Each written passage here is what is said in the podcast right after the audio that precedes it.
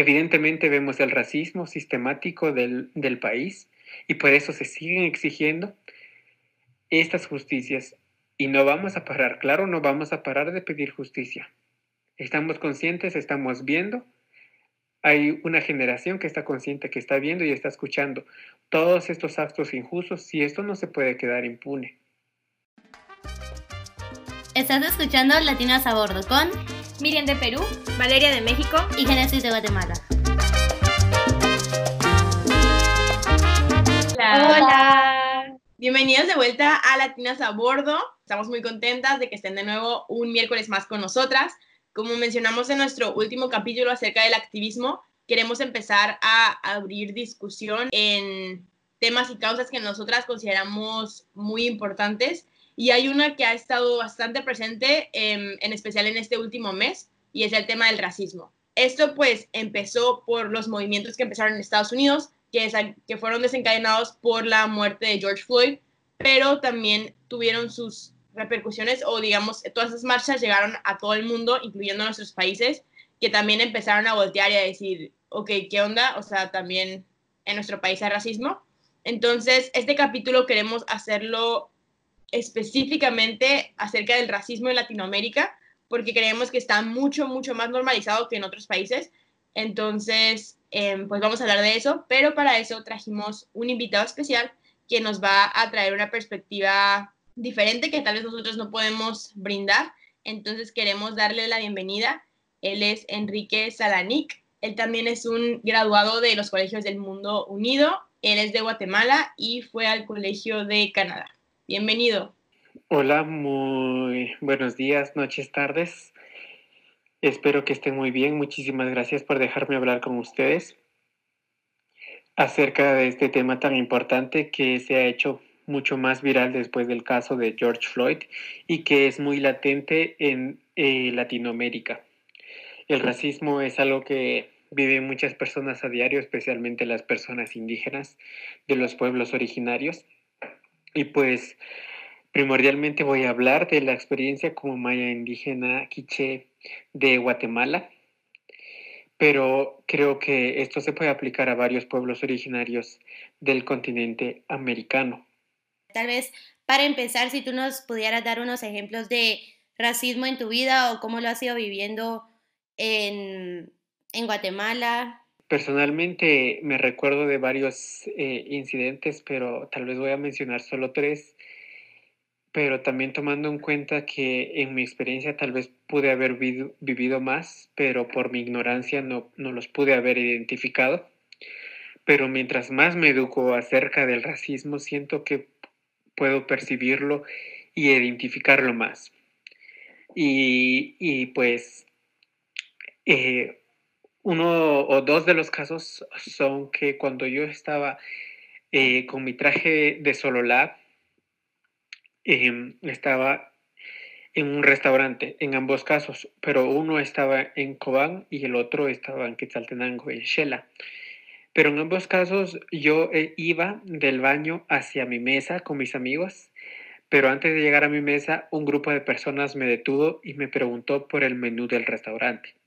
Y yo les dije que yo no trabajaba en ese lugar y en ambos casos se disculparon, pero con, con, este, con esa vergüenza pero esto como que da a entender que a las personas indígenas solo se les ve como personas que sirven, no se les ve como personas que pueden estar disfrutando casualmente en un restaurante.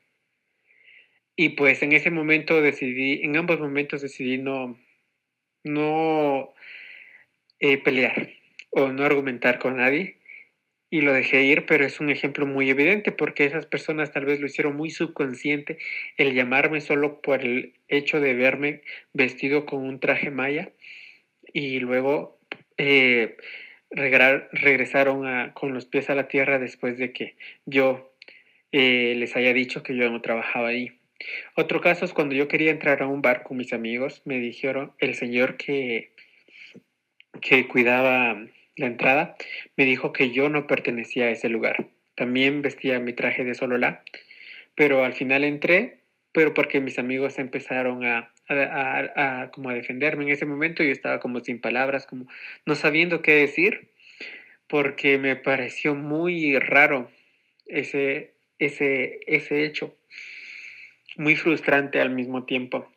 Y pues también me pareció muy interesante que a las personas extranjeras las dejaban entrar sin preguntarle si tenían su pasaporte o, un, un, método de identificación, solo los dejaban pasar. Y nosotros como a los guatemaltecos, o bueno, especialmente a nuestro grupo de amigos, sí les preguntaban su DPI y, toda una logística para poder entrar ahí. Y fue a puras penas que pude entrar. Pero, o sea, estaba debatiendo si entraba o no, porque si entraba era como, bueno, ¿para qué voy a entrar en este lugar donde acaba de eh, sufrir este hecho de, discriminación? y racismo. Y, y, segundo es como no voy a entrar porque tengo que hacer como un political statement eh, de que puedo tener una presencia ahí y, y ya. Entonces al final entré.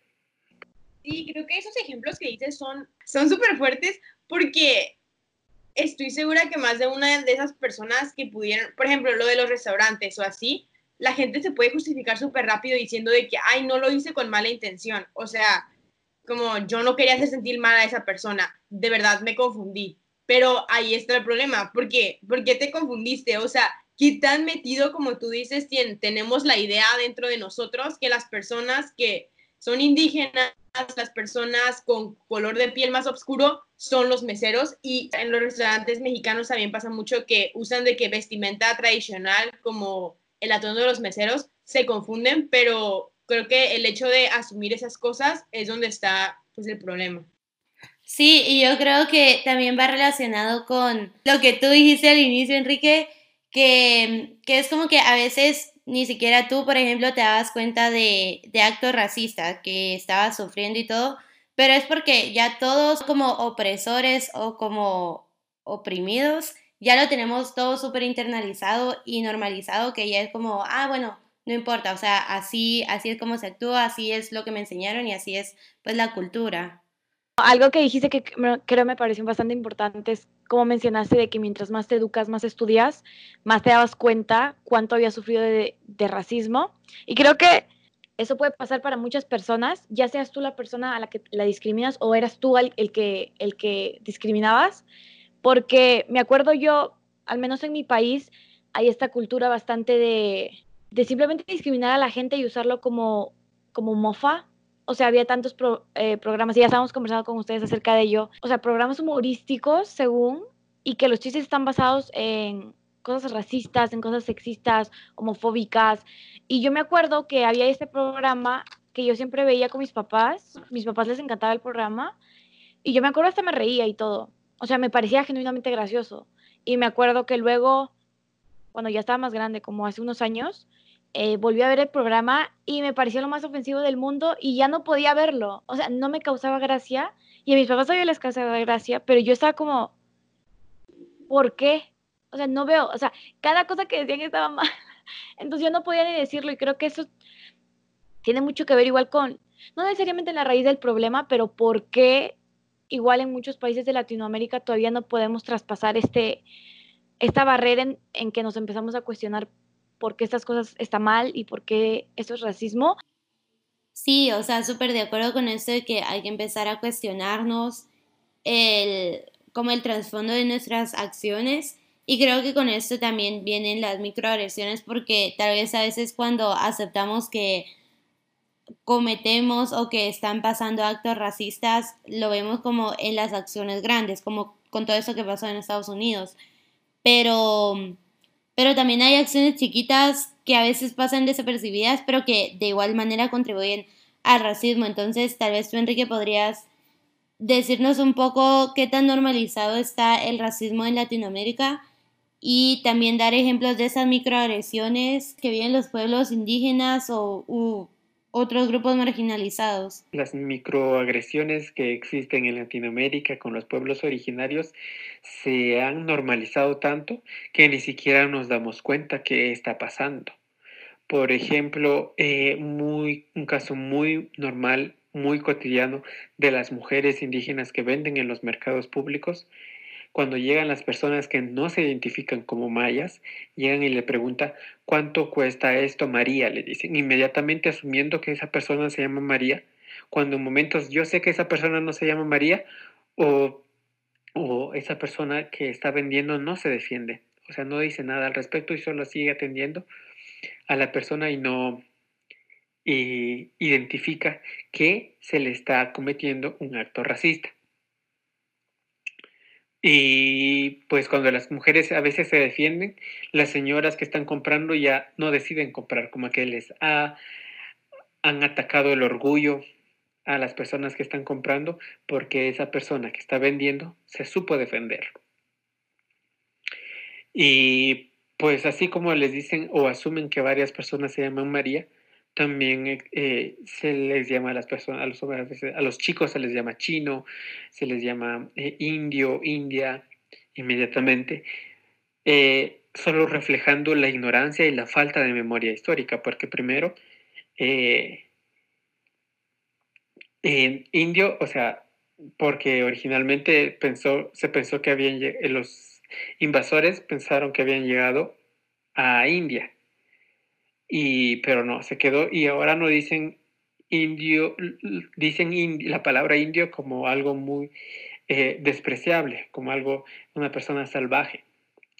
Entonces, eh, no lo dicen con, o sea, son esas microagresiones que se han normalizado tanto que, que pues no, no se pueden identificar y las personas a veces no saben que están siendo discriminadas y también hay personas que están siendo racistas, pero no saben que están siendo racistas, porque llegamos otra vez a este punto de que se normaliza tanto que, que cuando uno se empieza a quejar o uno empieza a hablar del tema, se empiezan a reír de uno, pero, ah, no, hombre, eso ya es normal, eso ya pasa aquí, eso ya pasa allá. Y luego es como no es que hay que hablar del tema para poder mitigar estos actos de racismo, porque por, estos, por estas microagresiones es que existen muchas, eh, muchas, eh, muchas macro eh, agresiones y existen actos racistas que a cierto punto llevaron a actos genocidas, como pasaron durante los 36 años del conflicto armado que sufrió Guatemala. Y yo me acuerdo que por todo esto lo que estaba pasando, me empecé a informar más del racismo en Perú y un poquito del contexto histórico. Estaba viendo este documental en el que le preguntaban a las personas como, ¿tú crees que tú vives en un país racista? Esto fue hace años, no, no es reciente, pero creo que el panorama no ha cambiado mucho. Pero les preguntaban, ¿tú crees que vives en un, país racista? Y ellos decían como que no, yo no vivo en un país racista. Y luego les preguntan, eh, poniéndoles ejemplos en específico, porque en Perú hay esto de cholear. Cholo significa mestizo y esto viene desde, años y años, desde, desde la colonia en el que básicamente los españoles vinieron y empezaron a tener hijos con las personas indígenas, con... Em, entonces, técnicamente se empezaron a mezclar y surgió lo de cholo.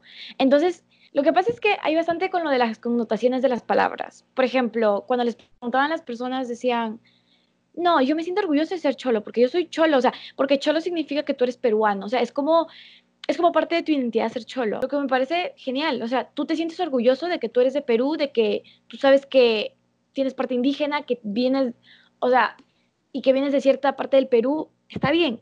El problema es que, o sea, cholear lamentablemente, o sea, no se usa de una manera tal que te hace sentir orgulloso.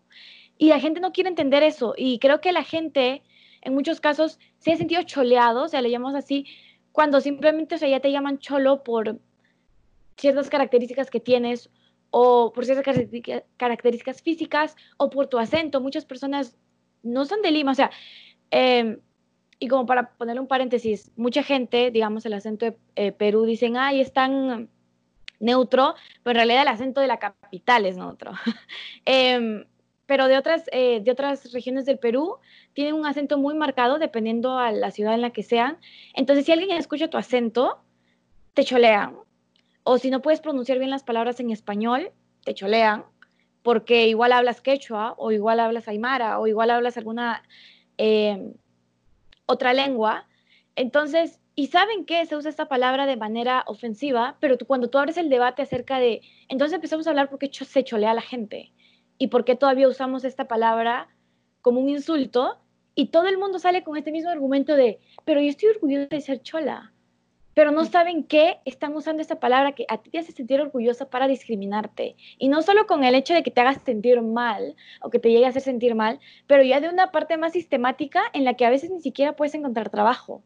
Sí, o sea, a mí también se me hizo, o sea, no tiene muchísimo sentido y el cuestionarnos de el origen de las palabras y de dónde vienen esas palabras que usamos. Y muchas que tal vez las tenemos con, las usamos de manera cotidiana, o sea, pueden tener significados bastante negativos. Por ejemplo, el otro día aprendí acerca de la palabra denigrar, que se nos hace la palabra más común del mundo. Pero denigrar es poner al nivel, como que poner al nivel de negro Ajá, es que me quedé en shock también, pero como que denigrar es bajar al nivel de negro a una persona. Pero esa palabra ni siquiera nos pasa por aquí que es racista, porque digamos que no se usa con esa intención cuando la estamos usando, y, las tres la hemos usado, y no se usa con esa intención, pero eso no quita que la historia de la palabra sea esa.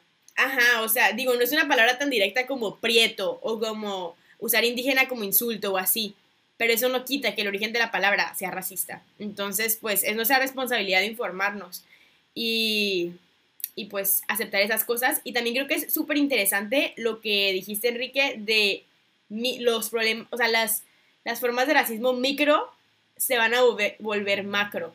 Entonces, a veces pensamos, ay, ¿qué tiene? O sea, solo un comentario. Digamos, mucha gente se escuda de que, ay, yo solo digo prieto pero yo no voy a matar a nadie, o sea, de que yo no voy a matar, o sea, como que se van al otro extremo, pero sin saber que al tú seguir diciendo esas palabras y al seguir contribuyendo a estos estereotipos, vas a seguir contribuyendo a la sociedad y sigues contribuyendo a que cuando van a una entrevista de trabajo alguien de piel clara y alguien de piel morena, van a contratar al de piel clara. Al decir tú esas palabras que tal vez tú piensas, ay, es un chiste, o sea, yo, yo no agredo a las personas físicamente, eh, contribuyes. Entonces sí, pues sí, sí es importante.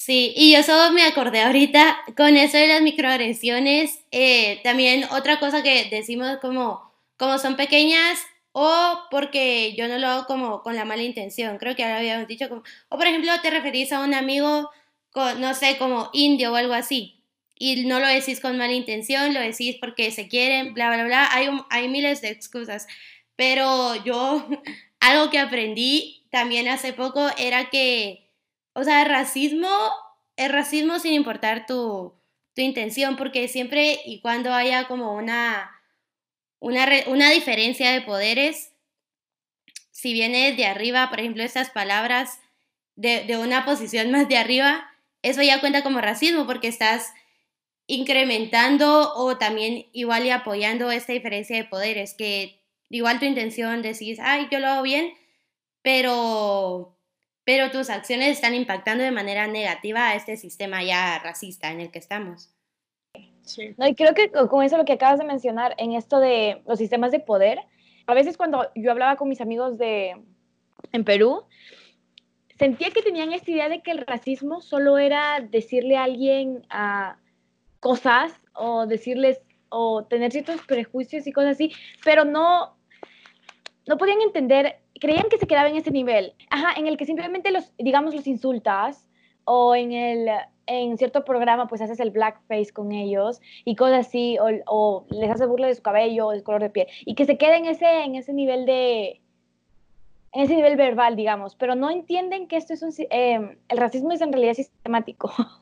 Y tiene que ver mucho eh, y en todos los aspectos Sí, y yo creo que como tú decías, Miriam, muchas veces nosotros fallamos en ver que todo esto es sistemático y yo siento que ahorita durante la cuarentena tal vez se ha hecho un poco más evidente cómo la misma situación, digamos, afecta de distinta manera a personas en un mismo país. Entonces, ¿cómo se ve, por ejemplo, el racismo sistemático o cuáles serían ejemplos de, de este racismo que se vive en Latinoamérica? Y se han dado varios casos últimamente durante esta cuarentena. Que, por ejemplo, cuando el Estado eh, dijo que había toque de queda y que había completamente inmovilización, excepto de, de productos que llevan alimentos. Bueno, eso parece muy lógico porque todos queremos comer. Pero ¿qué pasa? Que, que el Estado solamente deja que se muevan los productos eh, que tienen una que tienen corporaciones transnacionales o internacionales como Pepsi, Coca-Cola, Gallo. Eso sí se podía mover, pero cuando los pueblos originarios querían transportar, o sea, sus productos de verduras por mayor a nivel nacional, no, no podían, porque supuestamente estaba el toque de queda y no se podían mover. Entonces, ¿qué hicieron? Se levantaron y taparon las carreteras, exigiendo justicia, porque si se pueden mover eh, estas, estas corporaciones o estas, estas, estas corporaciones transnacionales o internacionales a distribuir su producto alimentario, ¿por qué no pueden los productos? ¿Por qué no los pueblos originarios pueden hacer lo mismo? Que es básicamente transportar por mayor sus productos, pero no les dejaban. Entonces ven como que el, el mismo sistema es bien racista. Y pues el último, em, el último caso que pasó, hay un montón de casos de los que les puedo hablar, pero pienso que este caso que les acabo de hablar y este otro son muy evidentes de, de, de qué tan sistematizado está el racismo dentro de este país y me imagino que a nivel mundial también lo está.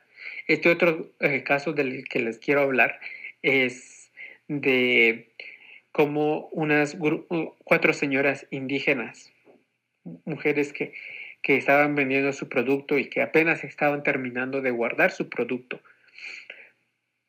pero, pero, se les había hecho tarde porque aquí en Guatemala el toque de queda termina a las seis, empieza a las seis de la tarde y ellos y ellas estaban guardando su producto y entonces, pero no, o sea, no, no pudieron guardarlo a tiempo y la policía las capturó y las arrestó y les puso esposas como si fueran criminales y las llevó al, con la policía al centro de detención y las trataban como criminales, como que si hubieran cometido el, un delito súper fuerte y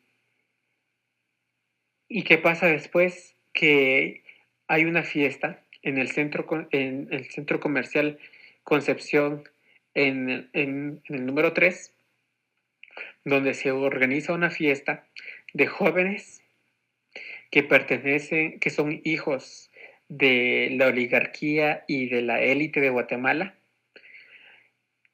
y que lo realizan en horas de toque de queda. Pero no, ahí la policía ni los dejaban entrar y hasta una de las personas, eh, uno, de los, uno de los chicos que estaban en esa fiesta dijo, no, la policía nos trató bien fresh. O sea, no les pusieron esposas, no los... Eh, no hubo ningún arrestado.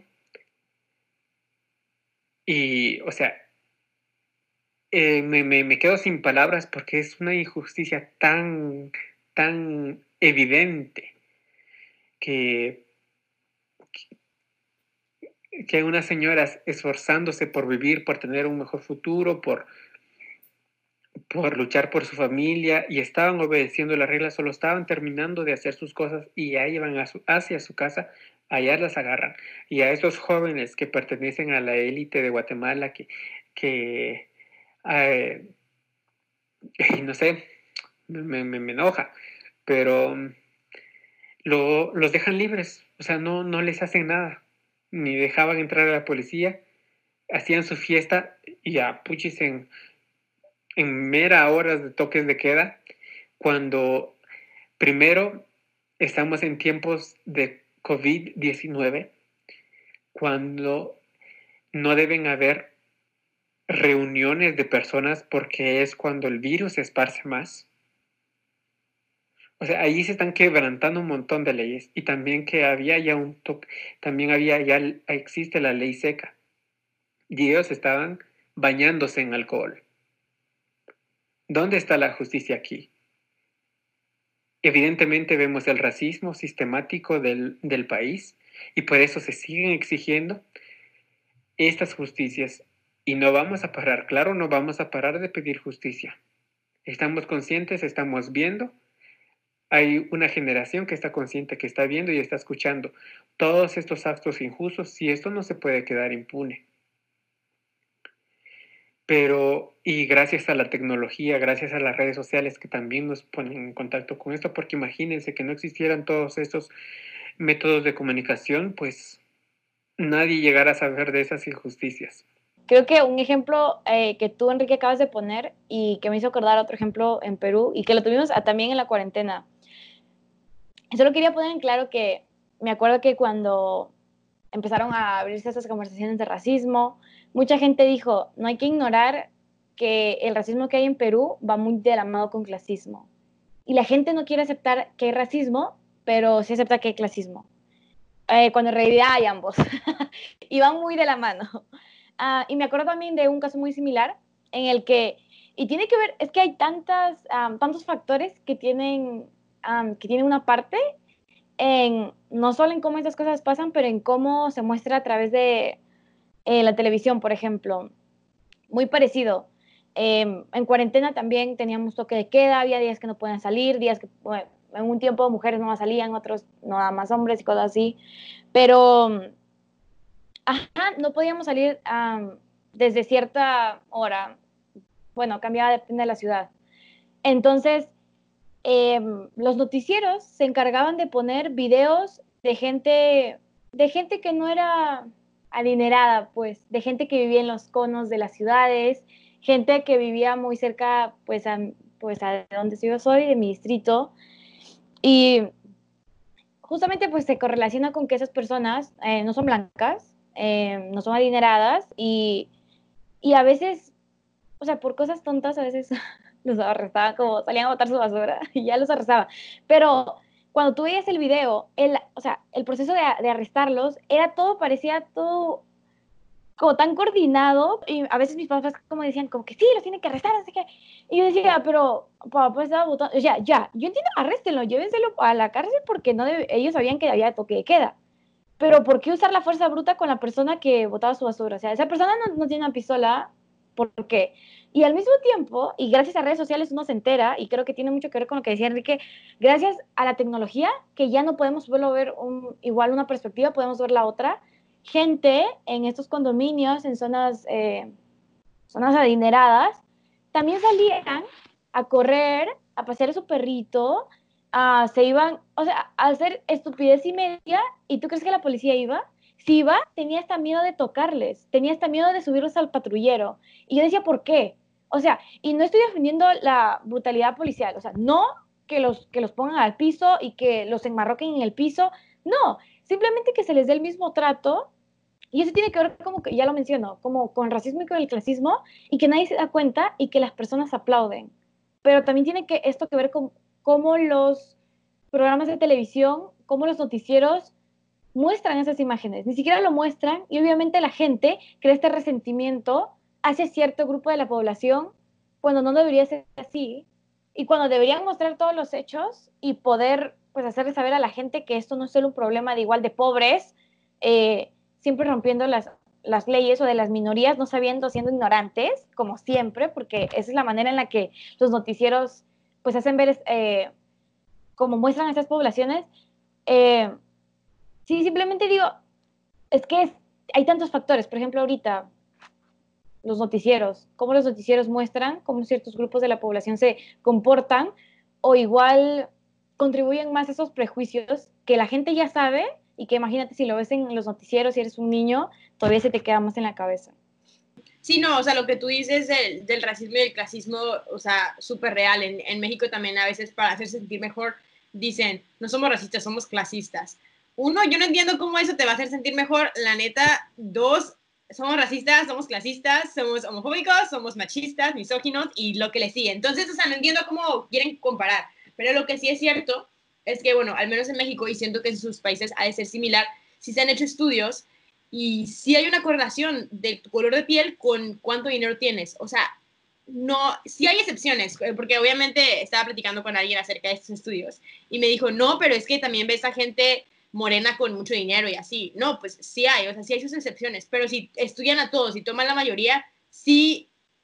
Y también hay gente de, de piel blanca que no tiene dinero también, o sea, sí existe. Pero la mayoría de la gente, o sea, en los estudios que se han hecho, es que tu color de piel sí afecta en cuánto dinero tienes y la gente morena en México al menos sí tiende a tener menos dinero y todo mismo viene de las oportunidades que tienes. O sea, por tu color de piel llegas a tener más oportunidades, de beneficios, etc.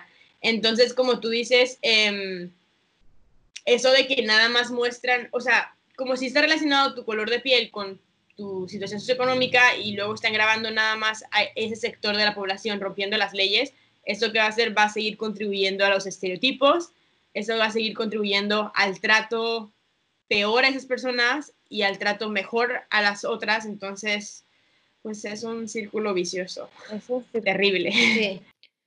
Sí, y o sea, algo que tú dijiste, Valeria, que me llamó bastante la atención es, bueno, son estas como excepciones a lo, bueno, a la, digamos, regla o a la idea general que ya han sido creadas para cada tipo de persona. Por ejemplo, que si tienen más dinero que la mayoría de su grupo o cosas de ese tipo. Y siento que esto más la falta de conciencia de lo sistematizado del racismo em, ayudan a crear ideas erróneas en las personas y siento que de ahí viene también un poco lo del racismo inverso que entre nosotras ya habíamos hablado y también me recuerdo con un grupo de amigos hablamos de de que las personas que defienden esto del racismo inverso solo demuestran un poco su falta de conocimiento sobre lo que es el racismo y en realidad como racismo inverso no existe, no es un argumento válido ni nada, pero tal vez tú Enrique podrías darnos tu, tu opinión sobre el racismo inverso. Y pues yo creo que sí tienes mucha razón, no es cierto. Eh, o sea, la razón por que el racismo inverso no existe y no es un argumento válido es porque, porque es eso, no existe y no es válido. Simplemente por el hecho de que, por ejemplo, el hecho de que una persona le diga a una persona eh, ladina o le diga blanca eh, y venga y eso venga de una persona indígena, tal vez sí ofende, eso sí, eh, pero no necesariamente es racista.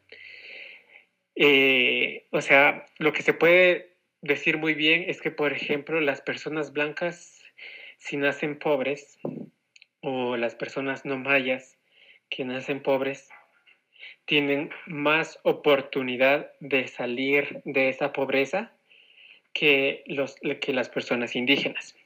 Es decir, el sistema está de una manera eh, organizada eh, y le está dando ventajas para que una persona blanca o no maya se desarrolle. O sea, las personas indígenas en muchos casos pueden ser testigos y de, de cómo se les antagoniza en un centro comercial o cuando van en la calle o cuando se les hace de menos. Pero una persona blanca o no maya ladina, usualmente no les pasa eso. Eh, son pocas veces que les pasa eso. Entonces podríamos decir que también em, los no mayas son afectados y por, el sistema, pero, pero el mismo sistema también los ayuda a desarrollarse. Y, pero, pero eso sí, los indígenas, ellos sí, de una vez, por ser indígenas, ya todos salen con, nacen con desventaja. Y, y son eh, cuestiones de luchas que se hacen constantemente. Se tiene que probar constantemente que un indígena es lo suficientemente profesional, lo suficientemente capaz para estar demostrando que sí es eh, posible salir adelante o que sí tiene pisto, eh, etc. Pero una persona no maya no tiene que hacer esas, esa, no tiene que probar nada. El sistema, como ya dije, eh, ha sido estructuralmente eh, desarrollado de esa manera y viene desde el colonialismo. No es algo que apenas nació hace un siglo, ya lleva unos 500 años eh, formándose y basándose en este sistema. Y, y los procesos, por ejemplo, que han existido, los procesos de la ladinización, el de dejar el traje maya, el de dejar de hablar los idiomas mayas, eh, el, de practicar, el de dejar de practicar nuestras, eh, nuestras prácticas ancestrales, eh, son, es, un, es el resultado de un sistema racista. El hecho de que haya personas que, por ejemplo, es muy común ahora que muchas personas de mi generación, de tu generación especialmente, ya no sepan hablar los idiomas mayas, o sea, en las comunidades mayas, porque el mismo sistema educativo eh, obliga a los estudiantes a hablar el español, aunque ese no sea su primer idioma. Y eventualmente empiezan a sentir vergüenza por lo que son, por ser indígenas, por vestir un, idioma maya, eventualmente ya se ponen a poner pantalón, un vestido y eh, de esa manera se empiezan a sentir superiores, a, olvidarse de sus raíces. Y luego ellos mismos ah, hasta a veces se empiezan a olvidar de sus raíces y por lo tanto empiezan tal vez a ser... Eh, ignorantemente eh, racistas y sentirse superiores con respecto a ese tema. Pero también es importante eh, recalcar que, por ejemplo, esas personas no se identifican como mayas, se, identifican como personas ladinas. Y es, es, todo un quilombo porque al final es importante eh, tener en cuenta ese conocimiento, porque muy bien se puede decir, ah, esta persona es maya, pero no es una persona que sea, que lo reconozca, que se, que se reconozca como una persona maya. Creo que sí es súper cierto lo que dijiste, lo del racismo inverso, y, y a mí me sorprende que todavía hay personas que no puedan entender un concepto tan simple. O sea, al decir que el racismo inverso no existe, no estamos diciendo que las personas blancas no van a tener dificultades en su vida, que no van a ser discriminados. O sea, puede ser discriminado, pero eso no es racismo y no es racismo inverso, porque pues el racismo en sí es cuando un grupo, o sea, un grupo de poder oprime a un grupo marginado. Entonces, si tú perteneces al grupo opresor, o sea, no, no puedes ser, ajá, o sea, no, no se puede. Entonces, como última pregunta, em, para las personas que no pertenecemos a estos grupos indígenas o que para las personas que tienen el privilegio blanco, ¿qué pueden hacer para sumarse a, a la solución del problema? Porque creo que ya se ha establecido que ser indiferente no ayuda en nada y hasta contribuye al problema más. Entonces, ¿cómo podemos ser activamente antirracistas desde tu perspectiva? Las personas que no pertenecen a los grupos marginalizados pienso que pueden apoyar eh, eh, la lucha contra el racismo, eh, cada vez que se creen políticas contra este, denunciar cada vez que vean actos racistas, defender a las personas, eh, a quienes, quienes están sufriendo actos racistas y puedes tener conversaciones como estas, empezar a hablarlo con tus, con tus amigas, con tus amigos, con esas personas que usualmente no tendrían ese tipo de conversaciones, con, con, las, con tu familia y con todas las personas que, que usualmente piensan que no existe el racismo y que ya se erradicó, porque a veces existe la idea de que ah, no, otros países son más racistas que acá o o en Guatemala ni siquiera vive, eh, el racismo, eh, existe el racismo, pero también tomar en cuenta eh, de dónde viene esa persona que está haciendo ese comentario. Hay que recordar que en Guatemala existen mil mundos y que hay personas que ni en su vida van a hablar del tema ni sufrir el racismo por el mismo hecho de que no, no saben, o sea, no, no están conscientes de, del país pluricultural y multilingüe en el que viven. Eh, ellos tal vez pueden, solo viven en un, en un lugar imaginario. Y pues desde las conversaciones se pueden crear, se puede crear conciencia, se pueden crear debates y tal vez de una manera muy sutil, porque tampoco se puede poner, ah, mira, sos racista y tenés que hacer esto y tenés que cambiar de tal manera, pero las cosas no son así. Las personas usualmente cuando se les impone cosas tienden a, a retenerse y, y, como, y contraponer una fuerza. Entonces, o resistencia más que todo, si se les impone una, una idea. Entonces hay que platicarlo, ver de dónde viene, porque como lo mencioné anteriormente, es de que hay muchas personas que son racistas y hay personas a quienes se les cometen actos racistas que no están conscientes de, de que eso está pasando o de lo que están haciendo y por la misma ignorancia, porque no pueden identificarlo y nos lleva otra vez a ese tema de que se normaliza tanto que, por ejemplo, en Guatemala nos llevó el caso de que se normalizó tanto que hasta elegimos una persona tan racista de presidente. Sí, o sea, yo creo que como tú decías, es tipo primero tomar conciencia de todo lo que está pasando y luego también para, por ejemplo, los que no pertenecemos a estos grupos que sufren de racismo, em, usar nuestro privilegio en favor de ellos porque no, o sea, el hecho de que no nos afecte directamente no significa que no esté pasando y que no debamos hacer algo para cambiarlo. Y bueno, también nosotros podríamos dar ejemplos de acciones que nosotros hemos tomado o que pensamos tomar para ser antirracistas como activas.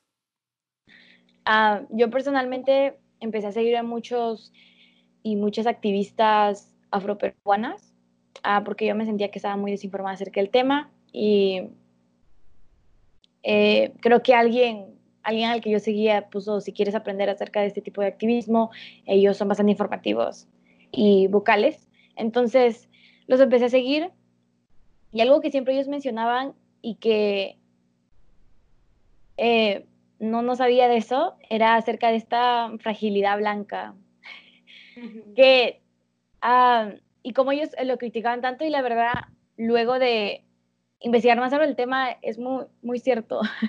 Como a las personas que son blancas, a las personas que saben que nunca han sufrido racismo en la vida y quizás han sido alguna vez racistas, cómo se victimizan, y esta victimización blanca de nuevo, cuando alguien les, eh, les llama la atención cuando son racistas en distintos ámbitos, y se ofenden y hasta lloran y sí, si tuviera que dar un consejo, y, o sea, y no es, y no, no, espero que no se sienta como que viene de, de una posición de privilegio, como una posición de como que sí, porque no, no voy a mentir que eh, yo he sido racista antes y que tenemos que partir desde el punto en el que ya fuiste racista antes, entonces cámbialo y deja de victimizarte, porque te estás victimizando con la gente que ha sentido presión toda su vida y que se ha sentido discriminada toda su vida y tú vienes a sentirte dolido porque alguien te llamó racista en vez de cambiar y igual enseñar a otras personas. O sea, tú no eres la, o sea, y no es tampoco por victimizar, yo creo que muchas personas que igual son afroperuanas o que son indígenas no se quieren sentir victimizadas, pero eh, la realidad es que la víctima eh, no eres tú, la persona blanca que siente mal porque alguien le llamó racista. Y, y es, es, muy cierto, y como dijimos en nuestro capítulo anterior del activismo, o sea, el primer paso es informarnos. Entonces, ese tip que dices, Miriam, de, de seguir activistas eh, que saben del tema, que pertenecen a esos grupos, y nosotros seguirlos y escucharlos y aprender de ellos, creo que, creo que es, es lo mejor que podríamos hacer. Vamos a hacer una publicación en el Instagram con cuentas que sugerimos van a ser de nuestros, pues, o sea, yo sigo personas de México, supongo que ustedes de Perú, de Guatemala, vamos a intentar buscar de otros lados, pero si no, también lo dejamos abierto a que ustedes, si tienen cuentas que, que les gustan de otros países o que no pusimos, para que nos las compartan y también las agreguemos ahí, tal vez en el post o podemos poner en los comentarios o algo así, porque sí es importante, yo creo que quitarle la atención a esas personas que tienen muchos seguidores, bueno, que